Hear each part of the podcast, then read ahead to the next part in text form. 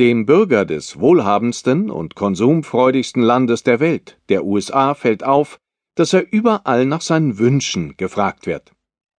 Ob im Restaurant oder Supermarkt, stets stehen Menschen mit breitem Lächeln vor ihm und fragen Was kann ich für Sie tun, Sir?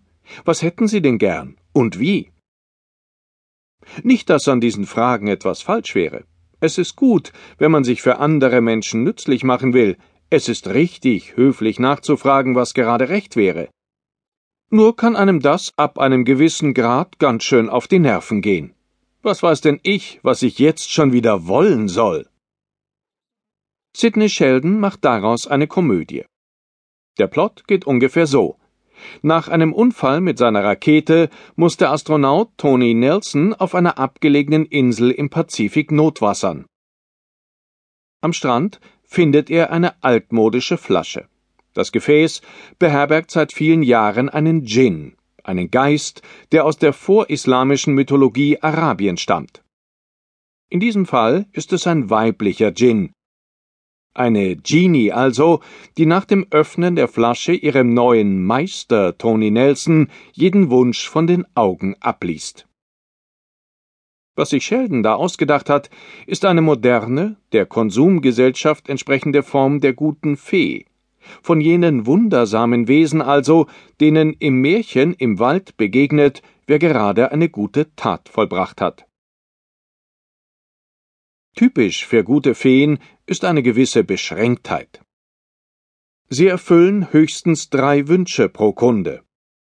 In den Zeiten, in denen Märchen spielen, ist alles knapp, es herrscht überall Mangel. Jeannie, der blonden Konsumfee der 60er Jahre, ist solche Knauserei fremd. Für sie gilt All you can wish. Kaum denkt Tony an etwas, blinzelt Jeannie schon und der Wunsch wird Wirklichkeit. Tony ist kalt? Schon sitzt er am Strand von Honolulu. Tony hat Hunger? Umgehend biegen sich die Tische eines orientalischen Fressgelages vor ihm. Anfangs findet er das toll. Doch bald geht ihm das Wunschkonzert auf die Nerven. Sidney Sheldons Flaschenpost enthält eine einfache Weisheit der Konsumgesellschaft. Wenn der Kunde sich alles wünschen darf, immer recht hat und der König ist, dann ist das in erster Linie eines sehr anstrengend. Während der fleißige Autor Sheldon in Hollywood immer neue Folgen von Bezaubernde Genie schreibt, skizziert einige hundert Kilometer weiter nördlich, im kalifornischen Berkeley, der Philosoph Paul Feyerabend die ersten Gedanken seines Buches Wider den Methodenzwang, das Mitte der 70er Jahre erscheinen und heftige Kontroversen auslösen wird. Das liegt an der vielfach missverstandenen zentralen These des Buches.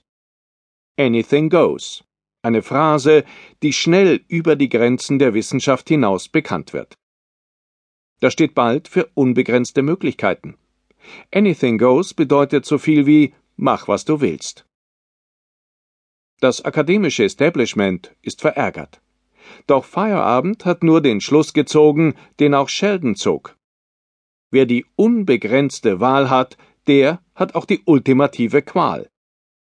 Wenn man weiß, was man will, wonach man sucht, wohin die Reise geht, ist das Ziel bei allen Strapazen erreichbar.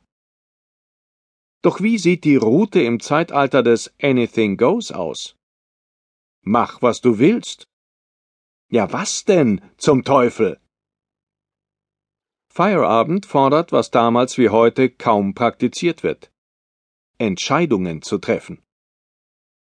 Wer sich in einer komplexen Welt emanzipieren will, muss das tun. Wo man sich alles wünschen kann und keine gute Fee mehr Grenzen setzt, wird man als Kunde nicht König, sondern zum Erwachsenen, vollmündig und geschäftsfähig. Die Industriegesellschaft mit ihrer Massenproduktion war ein Mittelding aus guter Fee und bezaubernder Genie. Man erfüllte die Wünsche der Kunden, solange sie standardisierbar waren. Ganz im Sinne Henry Fords, der sein berühmtes T-Modell in jeder Farbe anbot, vorausgesetzt